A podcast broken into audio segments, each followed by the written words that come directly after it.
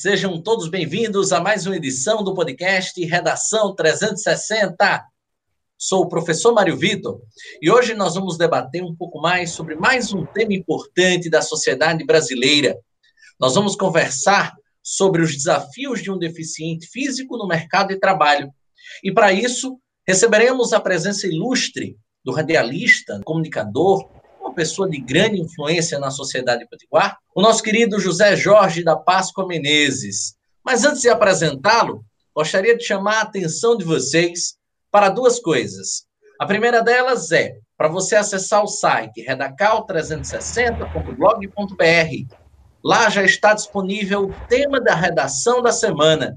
Esse tema que nós vamos debater hoje já está desde a segunda-feira no nosso site redacal360.blog.br. Além disso, chama sua atenção para conhecer a plataforma de vídeos da Reta Cursos.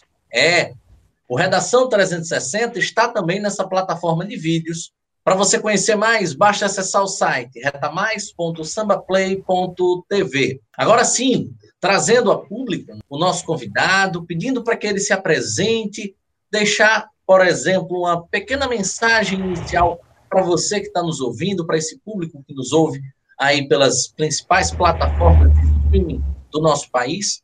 Então, saudá-lo e apresentá-lo, meu bom dia, boa tarde, boa noite, José Jorge da Páscoa Menezes. Um forte abraço, eu agradeço a oportunidade de expressar a minha alegria em poder conversar sobre deficiência. Eu acho que não existe deficiência quando o cara tem capacidade. Eu comecei é, em 1973. Mas antes disso, eu já ia para os programas da Rádio Poti com 8, 9, 10 anos. A Rádio Poti tinha um programa de auditório, tinha, entre outros, outros artistas, tinha o Triraquitã.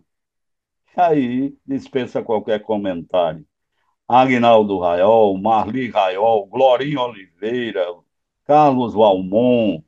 Era um programa chamado Sabatina de Alegria com o Paulo Câmara. E no domingo de manhã, Xená Vanderlei, de saudosa memória também, apresentava o Domingo Alegre. Então, eu tinha dois irmãos que trabalhavam na Rádio Poti, isso também me influenciou. Em 1957, eu assisti o primeiro jogo de futebol. América 2, ABC 1, América bicampeão. Meu irmão era o quarto zagueiro, Edivaldo, recentemente falecido. E então eu continuei. Fui, claro, eu estava estudando. Eu cheguei ao Ateneu com 12 anos para fazer o primeiro ano ginasial, depois de passar pela escola de aplicação, depois de passar pelo, pelo pela escola, é, Grupo Escolar Modelo, Jardim de Infância Modelo. Cheguei no Ateneu e o professor Ney Lopes de Souza e o professor Paulo Lopes meu, foram meu, meus professores. Ney Lopes, professor de Moral e Cívica e OSPB, que na época tinha Organização Social Política Brasileira, e o professor Paulo Lopes Saraiva, que era meu professor de português.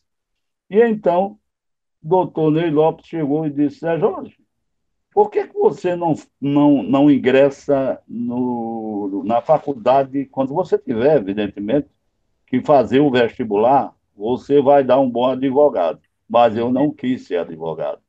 A verdade é que com 12 anos eu comecei a trabalhar também. Eu trabalhava de dia no escritório de contabilidade do Gonçalves Pinheiro, na Ribeira, a Ribeira Antiga, de comércio bombando, funcionando. E à noite eu ia para o colégio.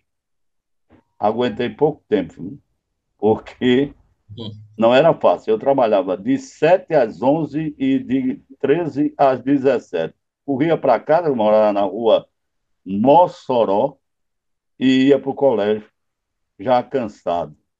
Mas não tinha problema, eu queria aprender também. Quando foi um dia, já cursando o ginásio, Carlos Alberto de Souza, então vereador, eu fui lá na rádio convidá-lo para ele fazer uma palestra sobre o rádio. e ele foi fazer a palestra lá no auditório do colégio, Castro Alves. Eu era presidente do centro cívico, e ele foi fazer a palestra. Muita gente fez pergunta. Quando terminou, ele disse: vá na rádio segunda-feira. E foi aí que começou a minha caminhada no rádio em 1973, quando eu tinha 21 anos de idade. 21 anos. Começou aí a minha caminhada no rádio. Eu considero uma das mais vitoriosas da história do Rádio Potiguar, com toda, com toda certeza, porque eu enfrentei grandes problemas de saúde, de boa conduta, porque eu sempre tive boa conduta. Se existe um negócio para me dizer aqui também, é que eu nunca briguei com nenhum companheiro de rádio, nem tampouco tive condutas que viessem é, manchar a minha vida. Não, de jeito nenhum. Todo mundo gostava de mim na Rádio Cabugi. Daqui a pouco eu vou falar mais coisas ainda porque a Rádio Cabugi foi meu berço inicial. Lá eu comecei como a locutor comercial do programa Carlos Alberto, que ele queria imitar Silvio Santos. Eu era o Lombardi do programa. E aí, quando foi um dia, depois do Carnaval de 74, a Cirne Paula, de Saudosa Memória, me chamou e disse: Você vai trabalhar na rádio, viu? Tá certo. Rubem Lemos e Roberto Machado. Rubem Lemos já está no andar de cima, Roberto Machado ainda está aqui com a gente, graças a Deus. Fizeram um teste comigo lendo O Mundo em Sua Casa. O Mundo em Sua Casa era um noticiário de hora em hora na Rádio Cabugi. E tinha a procedência da notícia, coisa que a gente não vê mais hoje. Tinha, por exemplo, Los Angeles, Madrid. Era assim. Aí vinha a notícia. É, o presidente Richard Nixon Aí teve um cara lá que foi fazer um teste de Richard Nicho. Aí foi reprovado. Eu fui aprovado e fiquei na rádio e nunca mais saí do rádio, meu amigo. É uma história de vida incrível que JJ vai poder confidenciar aqui durante todo o nosso podcast. Antes de iniciarmos, enfim, meu querido, a nossa entrevista, eu vou passar o nosso editorial que vai nortear aquele nosso ouvinte sobre exatamente o tema de hoje. Deficiência física ou deficiência motora é uma limitação do funcionamento físico-motor de um ser humano ou de um animal.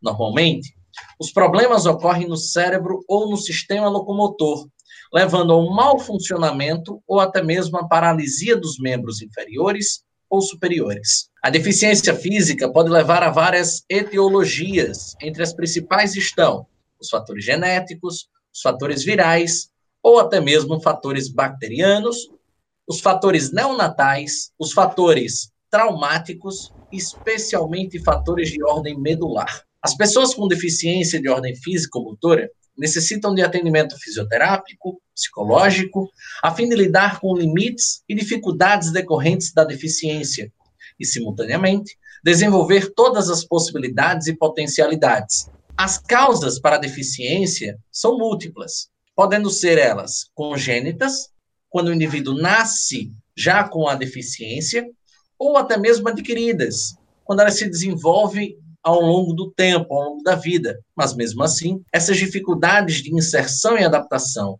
ao mercado e pelo mercado são gigantescas. E é justamente por isso que nós vamos né, falar hoje, utilizar esse momento de hoje para conversar e aprender, principalmente, com o nosso querido ícone, José Jorge da Páscoa Menezes, um ícone da imprensa esportiva, um ícone da imprensa, da, do rádio do Rio Grande do Norte como um todo.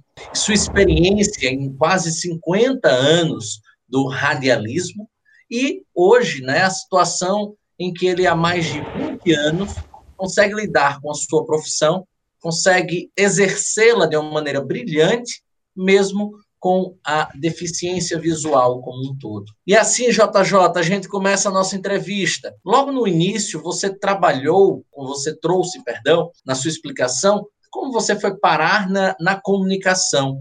Mas Em nenhum momento ainda você falou sobre como você foi parar na imprensa esportiva como um todo. Você poderia trazer a explicação disso? Pois não. O Edivaldo Pereira, que trabalhava na Rádio Cabogi, era repórter do América. E ele foi trabalhar no Ceará na Rádio Verdes Mares. A Cid Paula, que tinha uma visão ampla do rádio, foi um dos maiores profissionais com os quais eu trabalhei.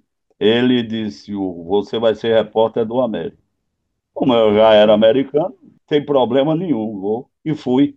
Quando eu cheguei no América, o presidente era José Vasconcelos da Rocha.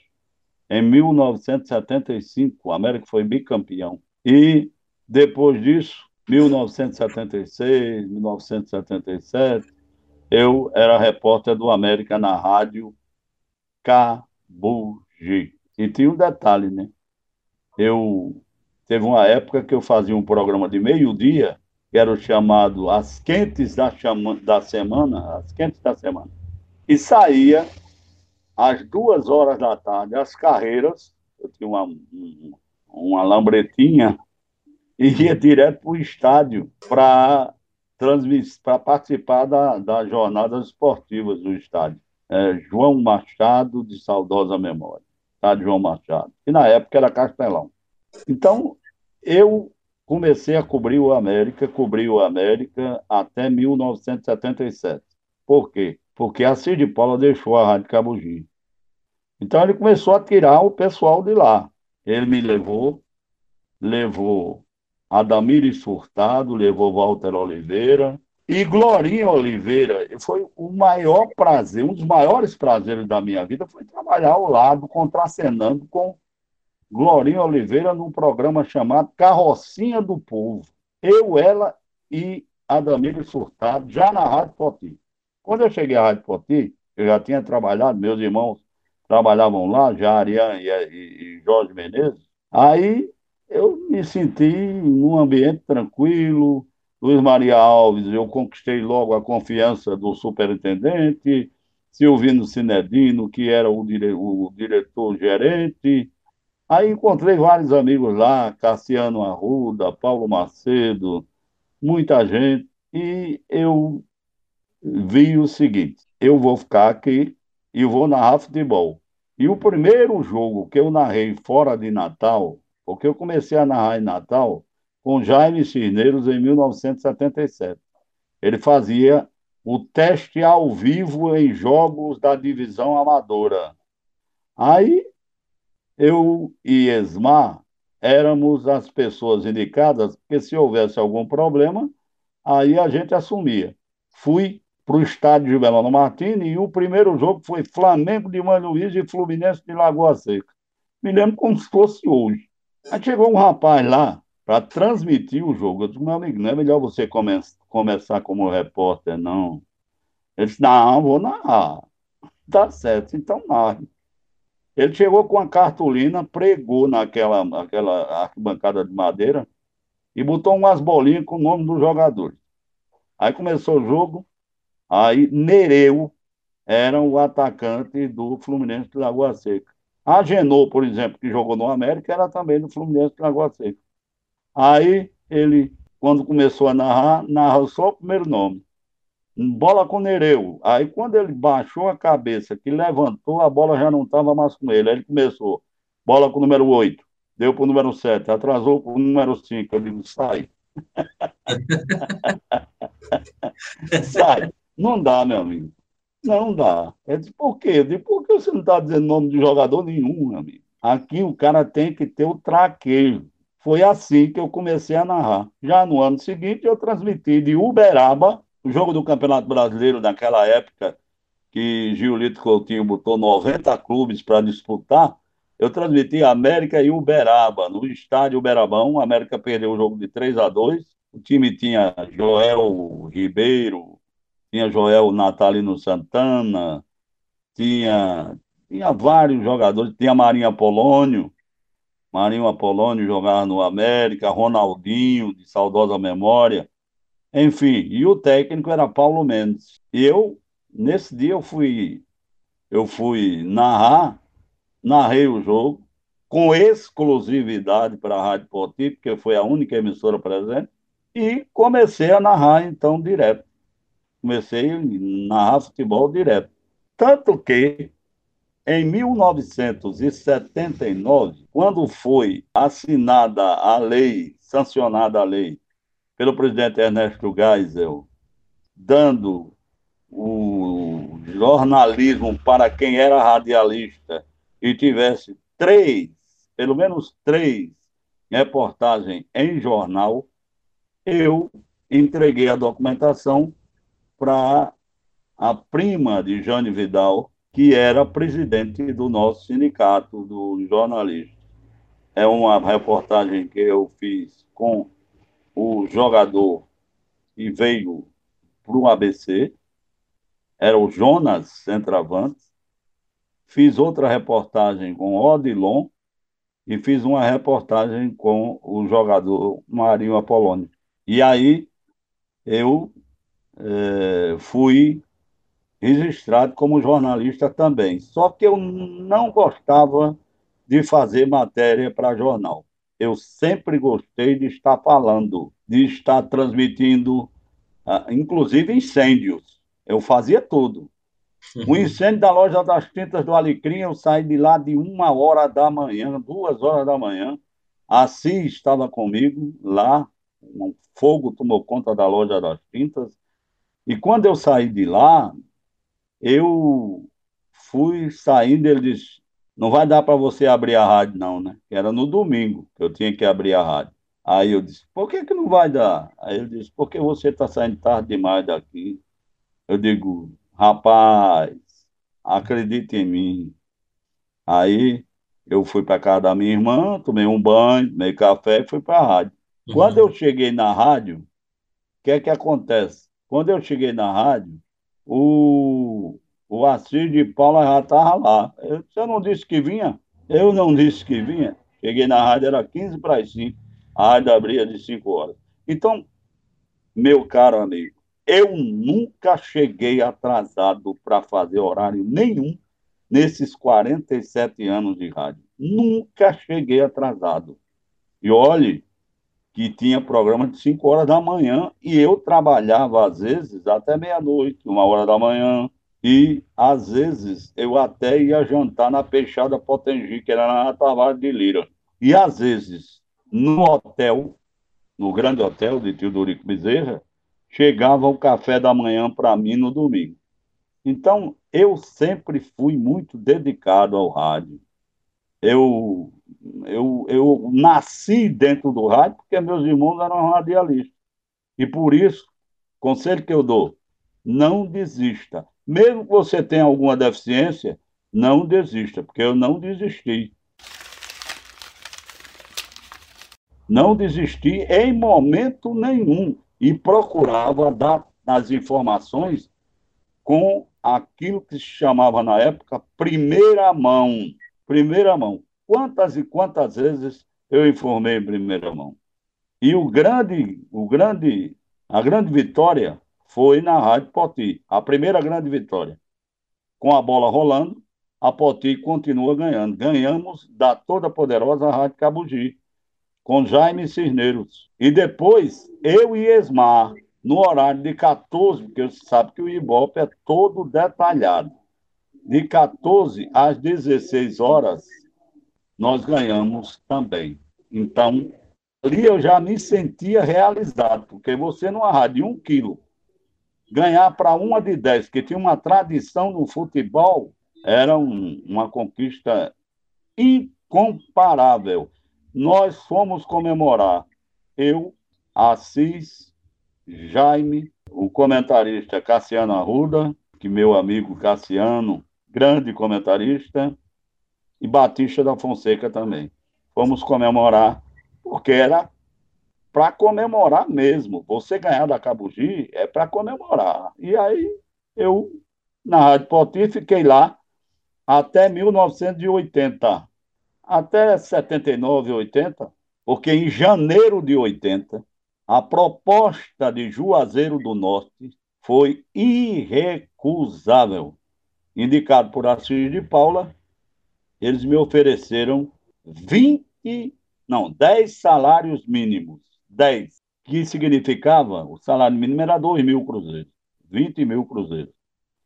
E aí eu não conversei duas vezes. Me mudei para Juazeiro, com direito a casa para morar, com direito a telefone, que me lembra até hoje, 511 2108, e fui trabalhar na rádio Progresso de Juazeiro, de propriedade de Adalto Bezerra de Menezes. Foi lá onde eu mais viajei. Eu viajei até para a Argentina para fazer jogo do Brasil, lá em Cuiabá, Brasil e Suíça, na Argentina, Brasil e Argentina, no Maracanã, Brasil e Alemanha, Maracanã, decisão do Campeonato Brasileiro de 80, quando o Flamengo ganhou de 3 a 2 do Atlético Mineiro.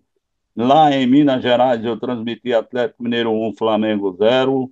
Enfim, transmiti também jogos de futebol no estádio Serra Dourada, em Goiânia, e em vários outros estados brasileiros, porque eu ainda enxergava ir bem. E quando eu deixei de chegar, ainda fui narrar futebol. Ainda narrei. Interessante demais essa parte final que você nos trouxe. Né? Porque lá por volta da, do fim da década de 90, pelos estudos que fizemos, o senhor começou a perder a visão. O senhor poderia contar um pouquinho mais sobre como foi esse processo e, principalmente, como é que o senhor enxergava a seguinte situação de estar perdendo a visão e tendo a necessidade de enxergar para continuar no seu trabalho?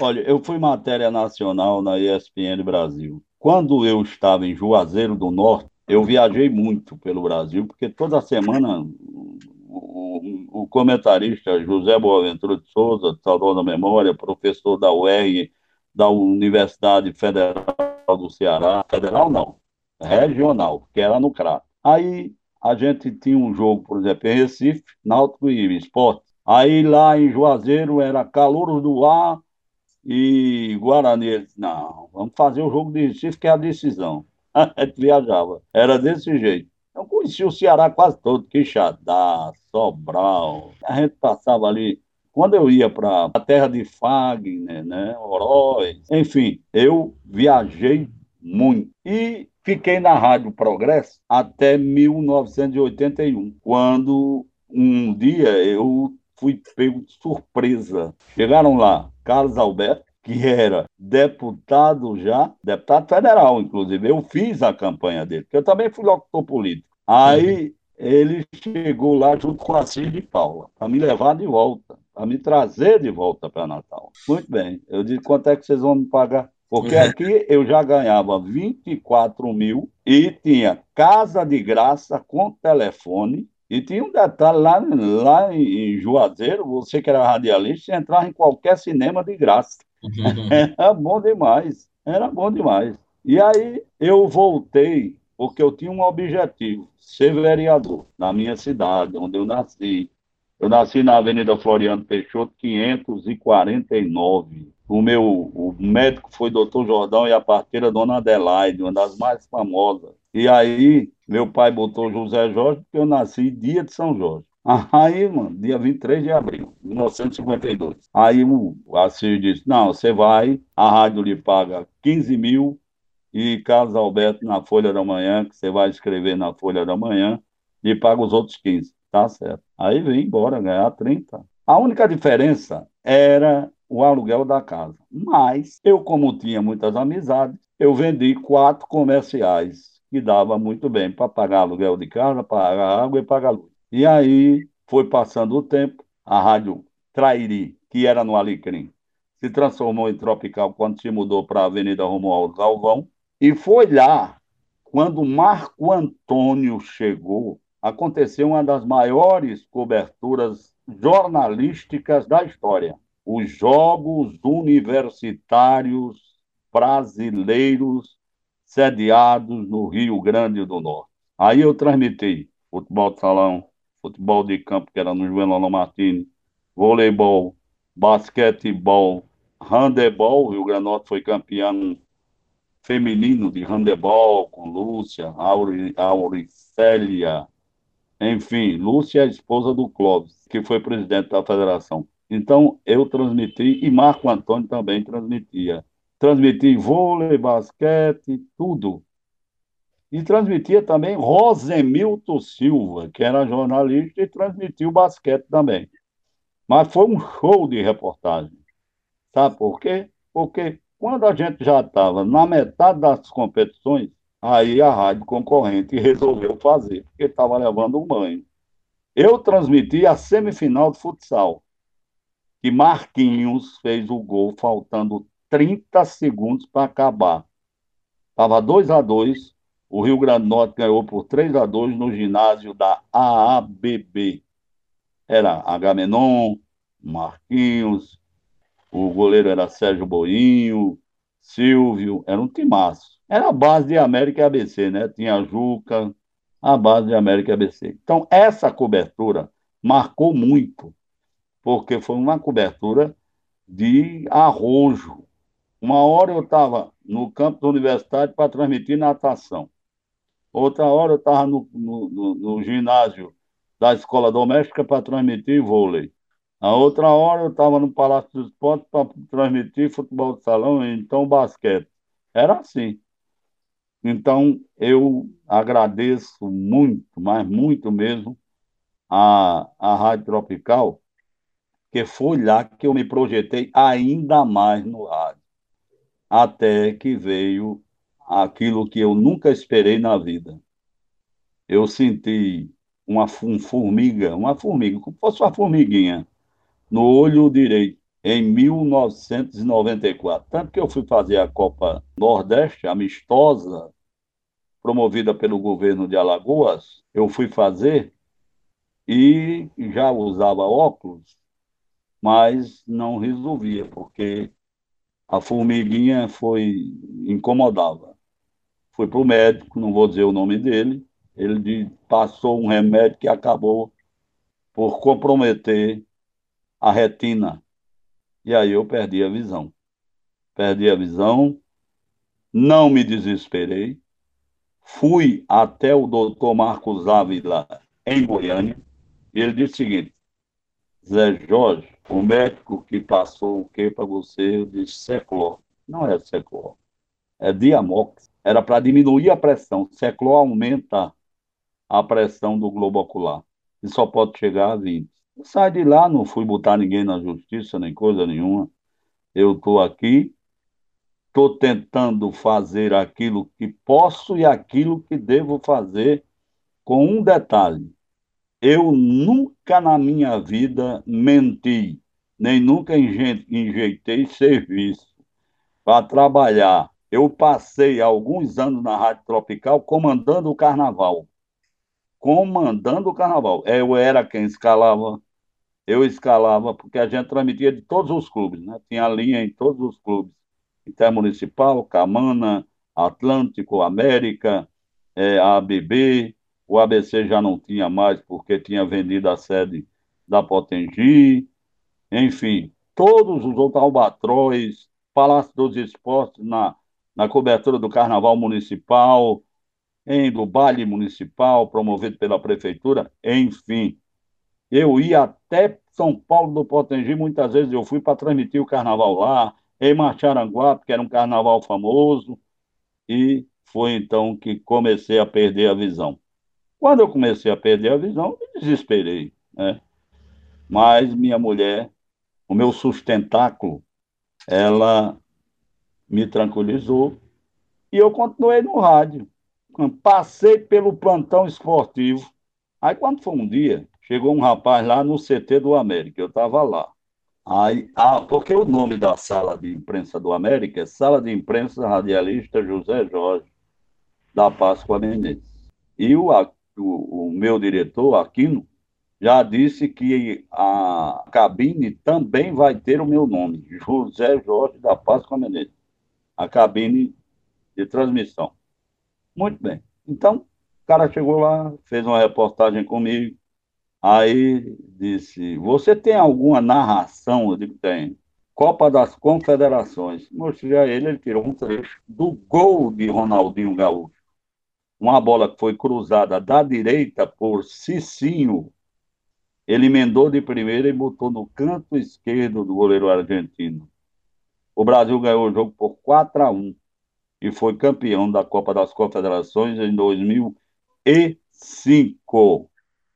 Mas em 2006, a Copa das Confederações foi para a lata do lixo e o Brasil perdeu a Copa. Quer dizer, você ganha uma Copa das Confederações e perde uma Copa bizonhamente, como o Brasil perdeu, eu fiquei realmente muito triste por isso. Mas a vida segue e é o conselho que eu dou a todo mundo.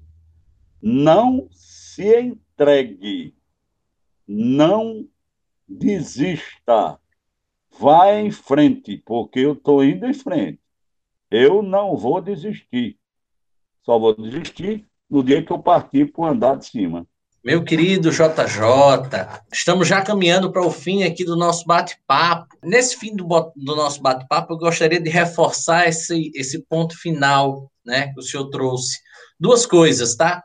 A primeira delas, eu queria que o senhor explicasse aí como, mesmo sem enxergar, você conseguiu construir essa capacidade, essa habilidade de narrar uma partida de futebol pelo rádio. Esse público que nos ouve aqui, algumas pessoas obviamente ouvem, são fascinadas por futebol, outras nem tanto, outras nunca tiveram a oportunidade, né, de descobrir essa, essa genialidade que é transmitir o futebol apenas com áudio. E eu queria que o senhor falasse um pouco mais sobre esse desafio e se houve, né, durante toda essa trajetória, principalmente a partir da, da década de 90, né, com essa apenas uma dificuldade a mais física que foi construída, foi concebida na sua vida, se alguma coisa te desafiou mais a lutar, mais a continuar nesse mercado e principalmente nessa vida de trabalho do seu dia a dia. Eu sempre gostei de trabalhar Aí sempre gostei de trabalhar. Aliás, eu eu eu primeiro jogo internacional foi exatamente quando eu tinha perdido a visão, né? Brasil e Argentina pela Copa das Confederações. Foi o que eu fiz. Eu levei um amigo meu que enxerga para ser o comentarista. Fui transmitir pela TV. Era Brasil e Argentina, Copa das Confederações 2005. E aí eu transmiti ouvindo Deva Pascovitch, que era locutor da Rádio CBN de São Paulo. Saudoso, faleceu. Saudoso, faleceu, ele, ele, ele, morreu no acidente da Chapecoense. Né? Isso. Né? Ele ia fazer o jogo e infelizmente foi embora, era um grande narrador. E eu narrei é, ouvindo Deva Pascovitch. E o, quando eu precisava de, de, por exemplo, tinha um lance, aí eu chamava o meu comentarista, Aníbal. Aí ele comentava. Isso foi na rádio Nova Visão, que era uma rádio que tinha na Associação dos Deficientes Visuais do Rio Grande do Norte, onde tem Lúcia como presidente, Marco Aurélio vice-presidente, senseu da rádio, e outras figuras importantes que tem lá. Olha, para se, se saber o que é ser deficiente.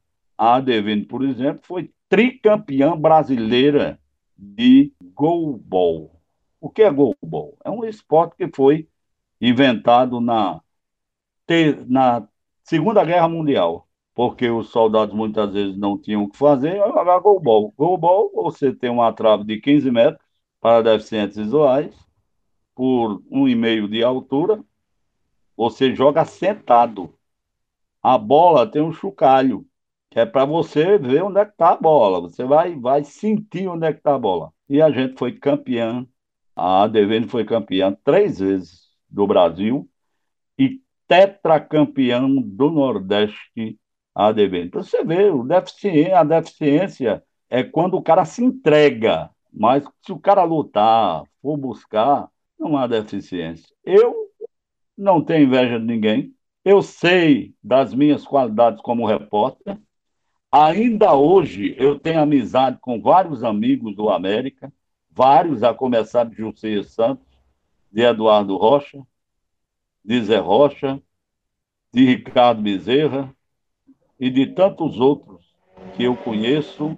E, além disso, eu sempre me dediquei a sempre estar atualizado. Eu tenho aqui o, o Estatuto do América e já vou receber o novo.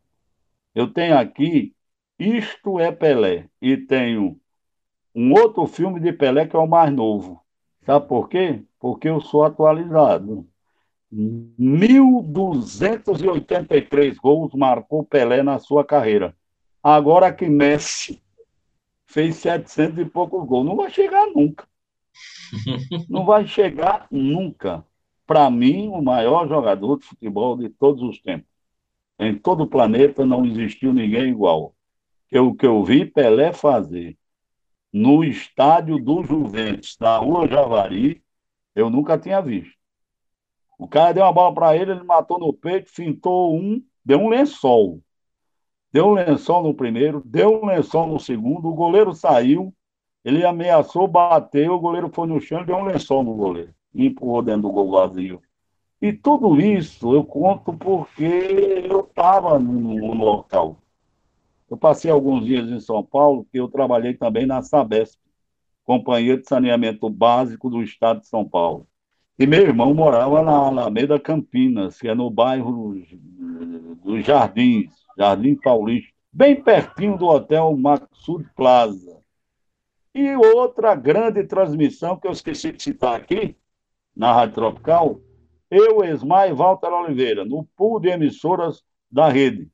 Tropical, Salinas, a Libertadora, Cultura, enfim, nós vamos transmitir a Copa Pelé em 1987. Perdemos para a Argentina na final por 1 a 0, gol de Feldman. E ganhamos da Alemanha lá na Vila Belmiro por 2 a 1. Empatamos com o Uruguai em 0 a 0 e ganhamos da Itália por 3 a 0. Portanto, na final contra a Argentina, a gente acabou perdendo por 1 a 0, apesar de sem brincadeira, três chutes na trave da seleção brasileira, dois dos quais de Roberto Rivelino, que foi um dos maiores jogadores que eu vi jogar também. Tá legal? Agora, você, vou dar outro conselho. Nunca desista de seus objetivos, porque com fé, perseverança, empenho e confiança, você vai conseguir.